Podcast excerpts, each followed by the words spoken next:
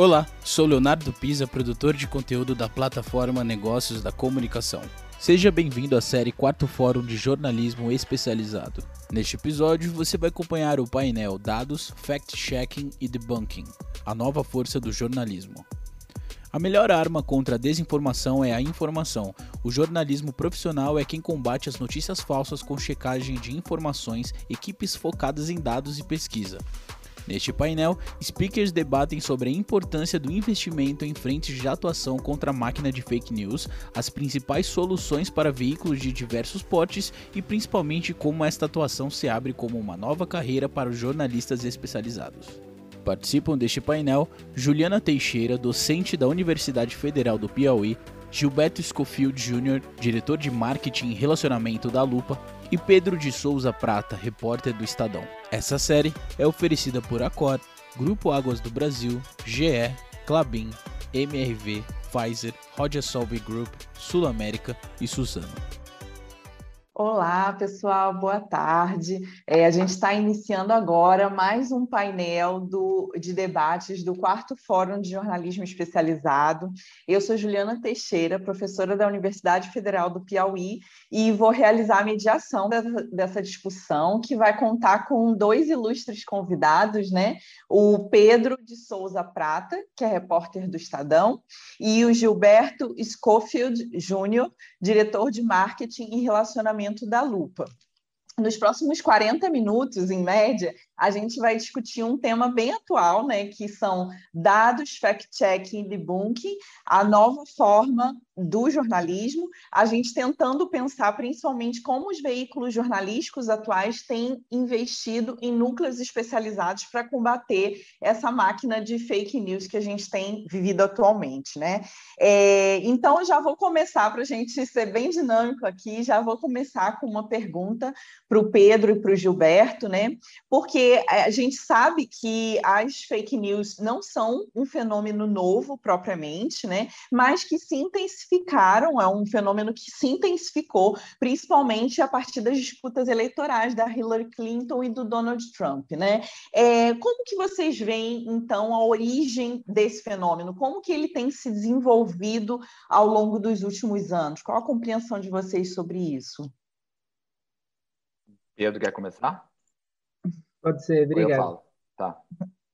É, bom, boa tarde a todo mundo aí. É um prazer estar falando com o Gilberto, com a Juliana.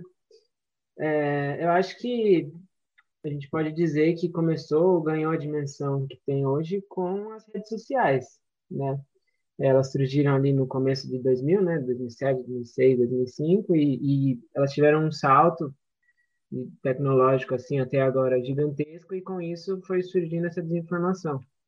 É, eu, eu, li um livro do Yasha Munk, né, o, a, o Povo contra a Democracia, e ele faz um comparativo até com a imprensa de Gutenberg, que possibilitou uma, uma movimentação de ideias novas né, na sociedade, e isso também trouxe muitos conflitos é, religiosos na Europa. E é mais ou menos isso que aconteceu com as redes sociais, né? É, não só agora as, os veículos de comunicação que vão poder se comunicar com o público, qualquer um basicamente como a internet vai poder, inclusive muito mais barato e muito mais acessível, né? E isso abriu espaço para extremismos e para movimentos como a desinformação. E a desinformação não é simplesmente uma mentira que foi contada ali. Ela é uma mentira contada com algum fim, ou político, ou social, ou econômico. É, e a, as redes sociais ela permitem, esse, permitem um ecossistema de desinformação, né? Tem algum agente que, que que dá o tema ali, que vai ser é, desinformado. Tem os blogueiros e os influenciadores, que dão uma amplitude para aquilo. E tem, por fim, aí muitas vezes robôs, né? Ou outras formas é, tecnológicas mesmo, de dar uma amplitude para aquilo que talvez aquilo não alcançaria. Então, eu vejo é, esse, esse cenário de desinformação muito relacionado com as redes sociais. Sim, e é. Gilberto. É, bom, é, eu queria só dizer, lembrar aqui que eu trabalhei, eu trabalhei na Exame, na revista Exame em 1990. Olha a velhice da pessoa. Mas eu me lembro que a checagem de fato fazia parte do processo de reportagem naquela época. Existia um checador de fato dentro da redação que confrontava o que era dito pelos entrevistados e dizia que aquilo ali podia ou não ser sustentável. Então, a checagem de fato, como a gente conhece hoje, alienígena ao processo de produção da matéria, é, é um fenômeno novo, mas a checagem em si, como parte do processo de produção jornalística, ela é antiga. Então, assim, eu me lembro que as pessoas falavam alguma coisa, os checadores falavam e falavam, olha, é, essa taxa de inflação, porque a inflação era muito assunto nos anos 90 e 80, né? Então, até, até o plano real, digamos assim. É, essa, essa aqui não é a pior inflação do ano, como ele disse. Então, assim, a gente voltava ao entrevistado, confrontava ele com aquela declaração, e aí ele podia dizer, não, pode dizer então que foi uma das piores do ano. Falei, ah, então tá bom, é uma das piores do ano, uhum. faz sentido. A pior não é. Então, assim, é, era, era, era um processo de parte de produção da matéria. Com o tempo, isso foi, obviamente, as crises das redações, as pessoas foram sendo mandadas embora, os redatores e checadores que não faziam diretamente parte do processo de produção, digamos assim, foram dos primeiros a serem mandados embora. E aí eu acho que tem um pouco de meia-culpa no jornalismo que a gente chama de declaratório, que é aquele jornalismo que satisfaz, que se satisfaz ouvindo um lado e o outro, certo? E a gente tem uma, um ditado entre os checadores que diz uma coisa que é mais ou menos o seguinte: se alguém diz que está chovendo e a outra pessoa diz que não está chovendo, o seu trabalho como jornalista e checador não é botar as duas versões da história. O teu trabalho é botar a cabeça para fora da janela e ver quem é que está falando a verdade. Certo? Então, assim, essa ideia de que a gente teve um pouco, que, que foi um pouco do processo de produção jornalística, de botar um lado e o outro e estar tá satisfeito com aquilo e botar a cabeça no travesseiro, foi corroendo a própria credibilidade jornalística ao longo do tempo. Com o fenômeno da digitalização no fim do século do passado, né? parece que é uma coisa que faz mil anos, mas assim, 30 anos, pelo menos, né? nos anos 90 e, e, no, e, na, e, aí a rede social, a partir da primeira década do, do novo milênio, isso ganhou um, um tamanho gigantesco, porque todo mundo é mídia, Todo mundo é mídia. Todo mundo tem um, um perfil, um canal, seja lá onde for a rede social, é um produtor de conteúdo. Né? Então, assim, você, você minou é, um tradicional intermediador de verdade, que é o jornalismo. O jornalismo é atacado até hoje, inclusive, por grupos de desinformação. Né? É muito comum, eu não gosto da expressão fake news, primeiro porque eu acho que ela é uma contradição em si. Se ela é fake, ela não pode ser news. Certo? Se ela é notícia, ela precisa seguir uma metodologia científica de produção jornalística. Certo? Então, assim, eu acho que o, o, o, o, o Pedro está muito certo quando ele fala da questão da rede social, porque a rede social turbinou esse processo. Agora você não tem só mais a mentira, como sempre existiu na política. Você tem a mentira mediada por algoritmo, que traça perfis onde você entrega conteúdos personalizados àquele grupo que você está querendo. E esse conteúdo personalizado pode ou não ser verdadeiro, tá? E aí eu só queria deixar uma última coisa clara, porque eu falo muito, mas é uma coisa é a seguinte: existe uma indústria da desinformação que ganha muito dinheiro com isso, certo? Uma indústria da desinformação, a desinformação como estratégia política, certo? E existe aí eu poderia citar no, no, isso não é empírico, isso é baseado no que eu vejo na lupa, mas assim, uns 30% da desinformação é aquela famosa tia e tio do Zap, sabe? Que é aquela pessoa que desconhece a compreensão do conteúdo que ela consome. Então, quando eu vejo um PL das fake news sendo discutido em Brasília e ele tem um caráter punitivo, eu fico muito tenso, porque eu acho que, que ele peca por não ter o caráter educativo que a gente tem que trazer para isso, que é o letramento digital e midiático. Ensinar uma pessoa a discernir o que é uma reportagem investigativa do que é um artigo de opinião. Tem gente que não consegue fazer isso. É isso. Exatamente, Gilberto, você tocou em alguns pontos aí que eu já até é, vou também só falar algumas questões para passar a bola para o Pedro, que é isso, né? Primeiro a questão da credibilidade que você bem colocou, acho que muito da crise do jornalismo hoje é em função dessa perda dessa credibilidade que a gente vem aí muitos anos tendo e, e, aí, em função do nosso processo de produção, né? Parece que a apuração foi ficando cada vez mais fragilizada. Você Sim. só tirava gente da, das equipes e não colocava pessoal para suprir esse momento inicial, né, que é tão fundamental para o restante do processo de produção, sabe? Já já a gente também volta para essa questão da legislação, do letramento, né, da educação midiática, mas queria é, perguntar ao Pedro, então, né, diante de tudo, de tudo que a gente está falando aqui, que eu também concordo com a questão que fake news talvez não seja é, o termo mais, mais apropriado, né, mas que tem sido mais utilizado no senso comum. Eu, eu, eu, antes até me negava em falar fake news, mas é aquilo, né? Hoje em dia parece que você está. Quando você diz, diz o que a pessoa está falando. Ah, não, é fake news. É fake news. Então é, vamos fake, fake news virou tudo aquilo que me incomoda. Exatamente. Se eu, se eu faço uma matéria jornalística correta sobre alguém, mas não é favorável a ele, ela imediatamente Aí vira é fake, fake news. news. Então, era essa bola que eu queria levantar assim, para o Pedro, né? É que de, nesse contexto todo que a gente está falando aqui, o papel de agências como a Lupa, como o Estadão Verifica tal, é cada vez mais central, né? Para lidar com toda essa crise de credibilidade na apuração. E como é que vocês têm adotado isso, é, essas estratégias mais, mais nas equipes? Assim, vocês focam em alguma temática? Como é que é a dinâmica, né? Principalmente nesse, nesse momento inicial da apuração. Sim. É, primeiro, só dizer que o, Gilberto tem razão. Inclusive, é, checagem de fatos assim, ela é reforçar o jornalismo básico assim de qualidade, né? É checar, quando a gente checa a pessoa que é alvo do boato, a gente vai lá e confere com outras fontes se o que ele está dizendo é verdade ou não, a gente mostra todos os indícios né, de que aquilo é verdade. É, e, e, também sobre a, a crise de, de, confiança né, no jornalismo profissional, eu acho que a checagem é uma coisa muito legal, porque a gente, talvez no jornal, nós do Estadão Verifica, né? No jornal seja o, o que está lidando mais diretamente com o público. A gente tem um canal de, de WhatsApp, né? Para onde as pessoas mandam demandas, mandam conteúdos, foto, vídeo, áudio, que elas querem que a gente cheque, que elas têm dúvida, mas às vezes elas sabem que é falso e querem que a gente faça uma matéria para poder espalhar a verdade.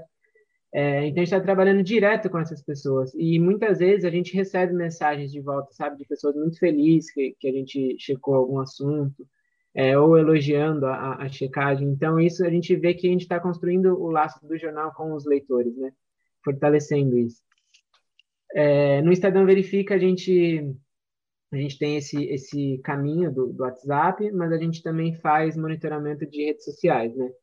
A gente tem uma parceria com o Facebook, que, que aí engloba é, WhatsApp, Instagram, Facebook, com o TikTok também. E aí, como a gente faz o é, checagem de conteúdos nessas redes sociais, a gente é remunerado pelas plataformas, né?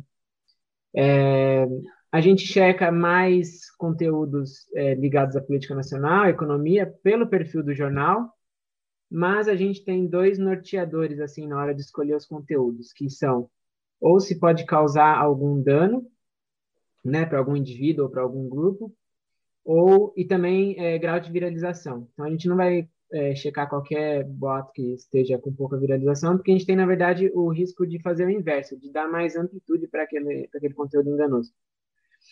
É, e aí, com esses dois norteadores, você pode imaginar que na pandemia, basicamente qualquer conteúdo com relação à pandemia poderia causar riscos muito sérios, né? Se a gente deixa um conteúdo falando que existe tratamento preventivo contra a doença, isso pode criar uma falsa sensação de proteção e as pessoas podem não ouvir as autoridades sanitárias e fazer o que realmente vai salvar elas: lavar a mão, usar máscara, distanciamento e se vacinar, obviamente. É...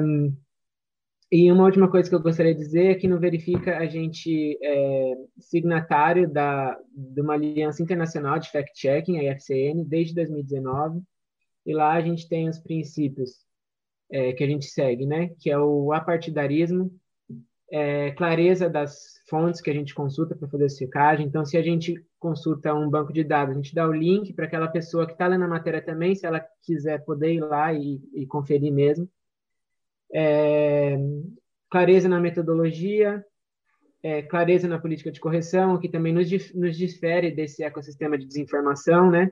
Eles muitas vezes é, espalham alguma desinformação e aí quando a gente faz a checagem, eles não corrigem ou corrigem e não dão destaque para aquela correção. Isso é uma tática, porque aquele negócio já circulou, eles já lucraram com aquilo e, e aí eles, é, eles fazem essa correção sem visibilidade para poder dizer que fez alguma coisa, né? A gente, no caso, não só no Estadão, mas assim, o jornalista profissional, quando, quando erra ou quando faz alguma correção, o certo é ele dar a máxima de visibilidade para isso, né? E, e isso está nos nossos é, princípios que nos norteiam e também contribui para melhorar a credibilidade do jornalismo profissional. E obrigada, Pedro. E na lupa, como é que tem sido, Gilberto? Olha, gente, é, não é muito difícil do Estadão, a gente também é signatário da IFCN, então a gente segue os mesmos princípios e metodologias. É, é, é, assim, é bom deixar claro que a metodologia de você deixar claro as suas fontes, ela é muito a metodologia científica comum. Quando você faz um trabalho de dissertação, de mestrado, de doutorado, do que quer que seja, quando você produz ciência, o que você tem que fazer é fazer o seu trabalho ser observado e estudado por outros, por outros pesquisadores e que eles possam chegar à conclusão onde você chegou, concordando ou não com ela. Então, a checagem também é a mesma coisa. Todas as a ideia é que o leitor possa refazer o trabalho que a gente fez e chegar à conclusão que a gente chegou. Por que, que aquilo não se sustenta? porque a gente consultou essa, essa e esse banco de dados. E aquilo ali não se sustenta, porque os, os bancos de dados são bancos de dados oficiais. Então, esse número está errado. Sim? A gente não tem como discutir com evidência. Eu não faço, eu não checo opinião. Opinião não é uma coisa checável. Futuro não é uma coisa checável. Certo? Conceitos amplos, como, por exemplo, vivemos a pior crise da história. Isso é um conceito muito amplo para checar. Vivemos a pior crise em que sentido? No sentido de crescimento do PIB, de produção industrial, de desemprego, de DH? A que, que se refere quando você diz isso? Eu me lembro que Chico Otávio, o jornalista, e a Cristina Tardagra, que é a fundadora da Lupa, fizeram um livro chamado Você Foi Enganado. E uma das frases mais usadas por todos os candidatos à presidência desde a redemocratização era vivemos a pior crise. E você não tem como checar isso né? um conceito muito amplo. O que, que a gente leva em consideração quando a gente vai checar alguma coisa? Primeiro, quem é que está falando a coisa, certo? Ou seja, a minha tia fazendo fofoca com a minha prima num grupo de WhatsApp não tem a menor relevância. Mas se é um ministro de Estado falando alguma coisa, aí, aí é um ponto a ser levado em consideração, certo? É parte do governo, é parte da administração pública. O que ele decidir impacta na vida dos cidadãos, certo? Então, uma coisa é quem é que está falando, se é uma coisa de quem fala, correto? Se não, é debunking, aí é uma coisa em off, você vai checar aquilo ali, mas não tem uma fonte, digamos assim. A segunda coisa é o impacto daquilo em termos de utilidade pública, certo? Uma coisa é uma fofoca, fulano pegou cicrano. Não, isso não interessa a ninguém, a não ser fulano e cicrano. Agora, se, se você está fazendo uma, uma, uma, uma declaração dizendo que uma pessoa tomou uma todo mundo que tomou a vacina contra a Covid tem menos de 10 anos de vida, isso é de interesse público, certo? Porque a gente está no meio de uma campanha de vacinação. Se alguém está tentando des desacreditar o processo de vacinação falando uma coisa dessa, isso tem um interesse público, uma relevância pública muito grande. Então, o segundo ponto é essa relevância. E o terceiro ponto final é a capacidade de viralização de um, de um conteúdo. Porque, assim, é o que eu falei, a minha tia, minha prima pode estar conversando no grupo do WhatsApp, isso não tem problema nenhum. É minha tia, minha prima falando besteira. Agora, se a gente tem acesso, nós, o Estadão também tem acesso a uma ferramenta do Facebook chamada CrowdTangle, que você tem ali uma capacidade de perceber a, a, a viralização de um conteúdo em tempo real. Então, se eu começo a perceber que uma determinada coisa que tem uma, uma. Porque quando você começa a trabalhar com isso, você já olha um conteúdo e você já percebe de cara que aquilo ali tem grande chance de ser mentira. E aí você.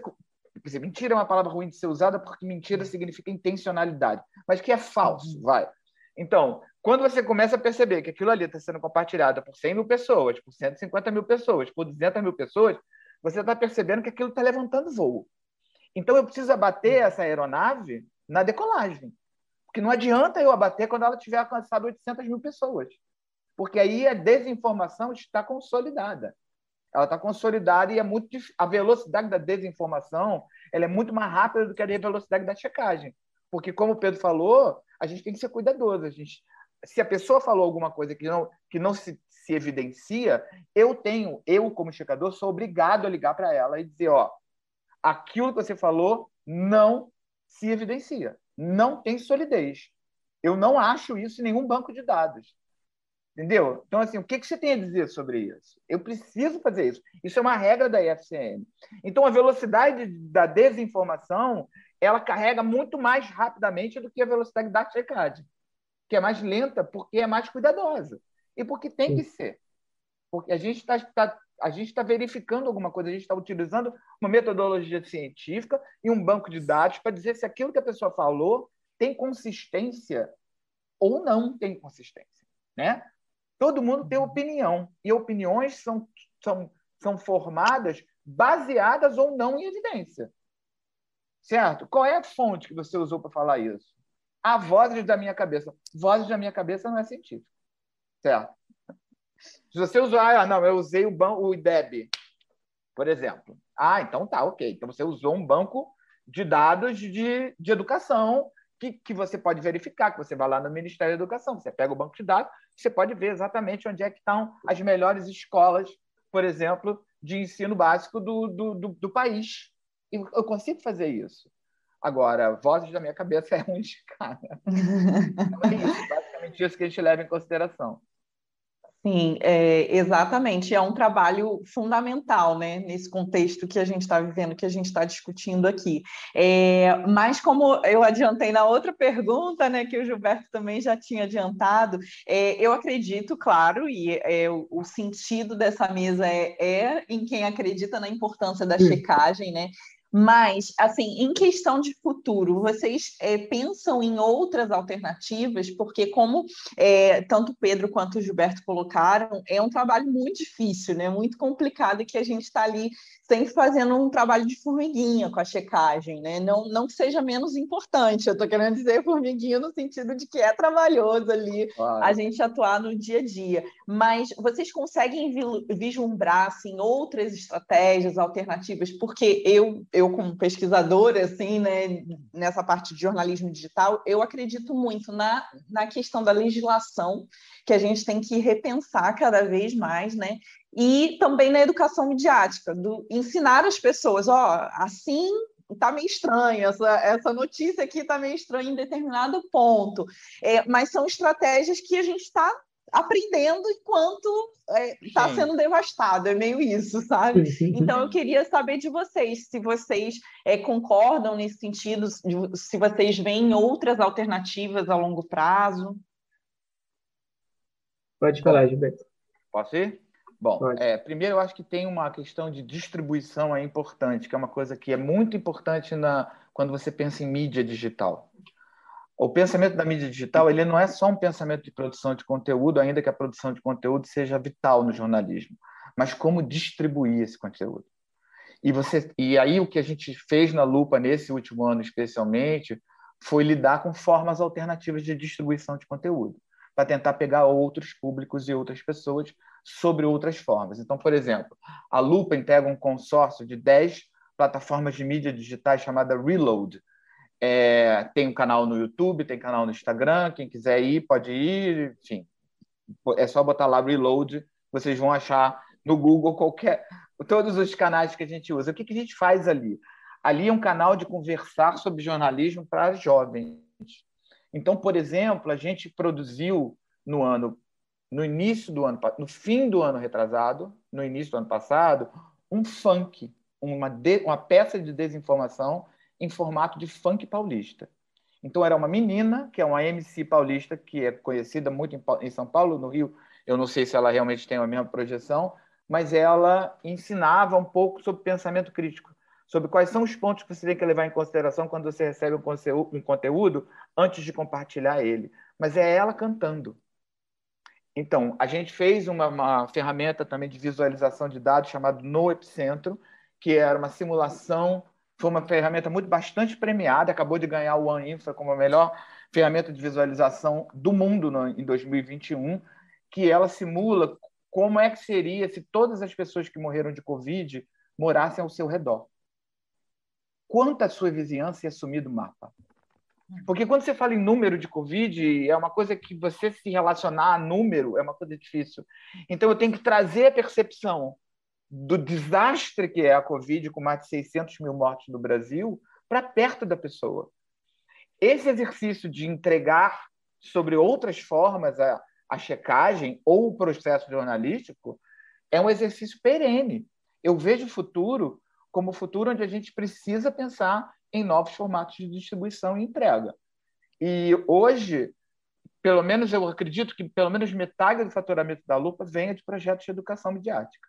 Então, a educação midiática também é um projeto que a gente acalenta com muito carinho. A gente tem muito projeto de educação para o ano que vem, que é um ano eleitoral, é um ano onde vai chover canivete em termos de desinformação, porque é uma eleição para presidência e governo, governo do Estado. É uma eleição que tem muito dinheiro. Portanto, a indústria da desinformação vai ficar rica ano que vem.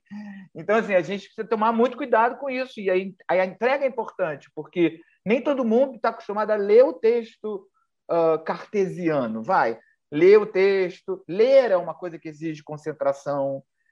Nem todo mundo lê. A nova geração já não lê mais. A nova geração é audiovisual. Então, como é que eu posso entregar isso? Eu tenho que criar audiovisual na entrega dos meus conteúdos de checagem.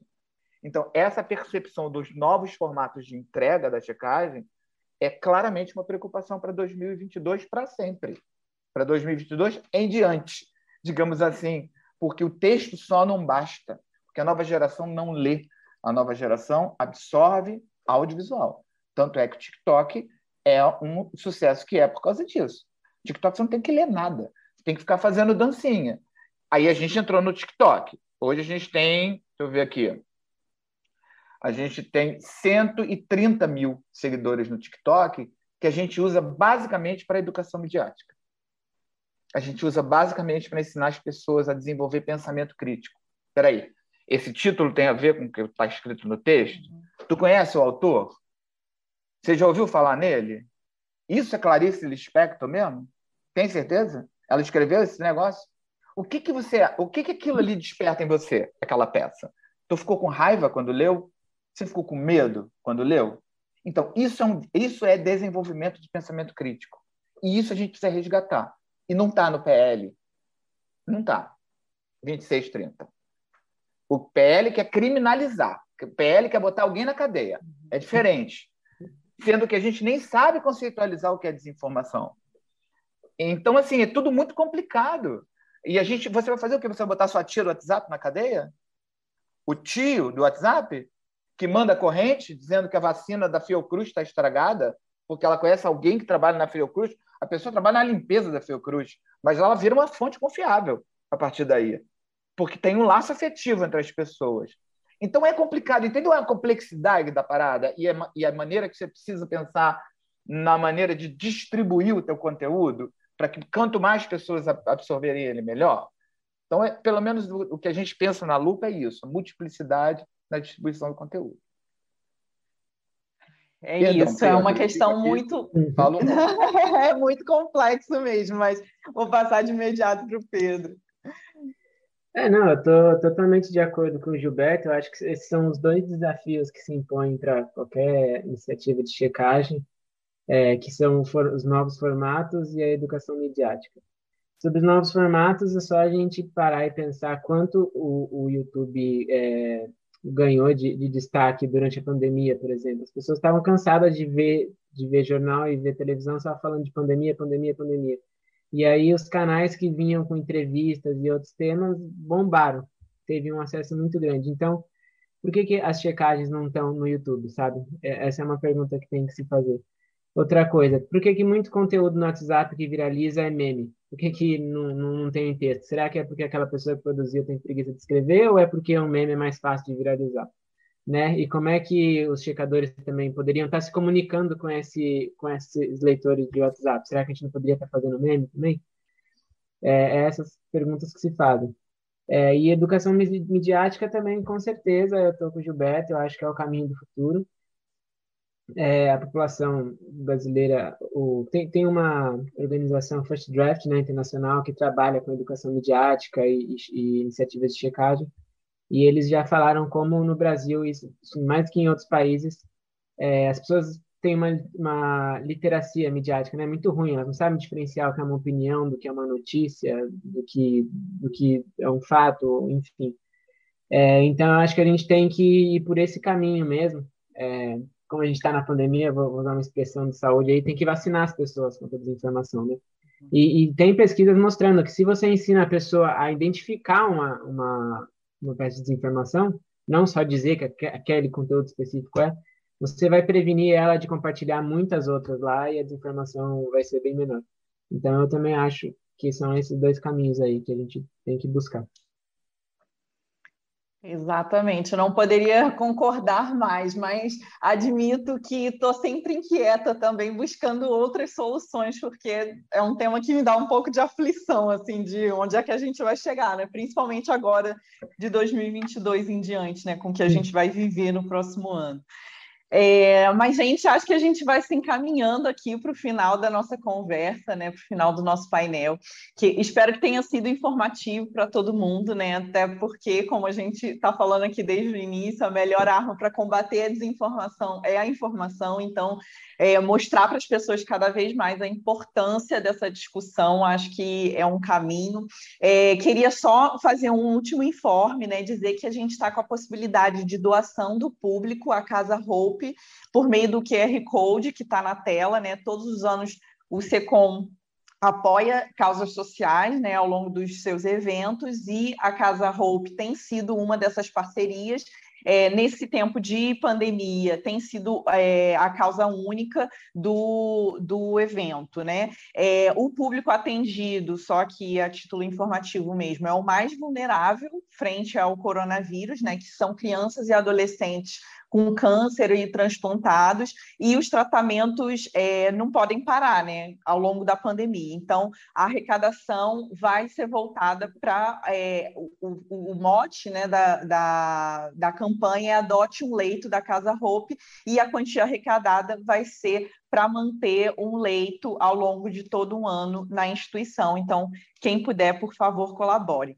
Queria agradecer aqui nossos convidados, é, dizer que foi um prazer conhecê-los, né? Não conhecia nem o Gilberto, nem o Pedro, uma grande honra mesmo estar aqui com vocês. Aprendi demais, eu acho que, como eu falei, essas discussões são cada vez mais fundamentais e vamos seguir nessa luta, né? É, não sei se vocês gostariam de falar alguma coisa se despedir. É, eu quero agradecer o convite, obrigado por estar aqui. Eu acho essa, essa discussão sobre desinformação uma discussão muito importante. Né? Eu tive o privilégio de poder dar uma cadeira sobre desinformação na UFRJ no semestre passado uh, para os alunos e, e, é uma, eu acho que é uma discussão muito atual, muito contemporânea e ela tem uma capacidade de destruição muito grande, a desinformação. Né? Ela, é uma, ela é uma estratégia que mina as, as instituições democráticas, que são as tradicionais intermediadoras de verdade. Então você vê que a justiça está sob ataque, o Supremo Tribunal Federal está sob ataque, o processo eleitoral está sob ataque. Então, assim, aquela ideia da urna eletrônica, da fraude, que nunca se comprovou, que nunca se evidenciou, ela continua sob ataque. Então, se você perceber que o jornalismo, que é um intermediador de verdade, está sob ataque, que a justiça, que é um intermediador de verdade, está sob ataque, e que uh, a academia, a universidade, está sob ataque também, que é um bando de baderneiro, plantador, fumador de maconha, como se as pessoas não produzissem ciência nas universidades. Então, no, olha o perigo da história. Então, eu só queria agradecer a chance de poder estar aqui conversando com vocês sobre esse assunto, que eu acho, de fato, muito importante e que precisa ser cada vez mais discutido. É isso. Obrigado. Com certeza é isso, Gilberto. Pedro? Eu também só vou agradecer pela oportunidade, pelo espaço e agradecer por vocês estarem discutindo isso né, no evento de jornalismo. E tomara que a gente tenha inspirado aí outras pessoas que estão assistindo também a, a fazer iniciativas de checagem em seus veículos. É, como o Gilberto falou, as redações a gente sabe o, que estão reduzidas e está meio difícil a situação financeira de muitos veículos, mas façam parcerias, que assim vocês conseguem com menos trabalho produzir mais. E é isso aí. Contratem a lupa, contratem o Estadão Verifica, gente. Se vocês não podem ter uma equipe de secagem, a gente chega para vocês. Tá vendo? É baratinho. É uma solução. A gente faz um pacote baratinho. Pronto. Vendi mil peixes. Tá ótimo. Então é isso, gente. A gente encerra por aqui, então, o nosso 11 painel do Fórum de Jornalismo Especializado. Espero que vocês tenham gostado, tanto quanto a gente, né? E espero reencontrar todos em conversas futuras. Continuem assistindo a programação do evento, né? Acompanhando. E a gente se vê na próxima, então. Grande abraço. Tchau.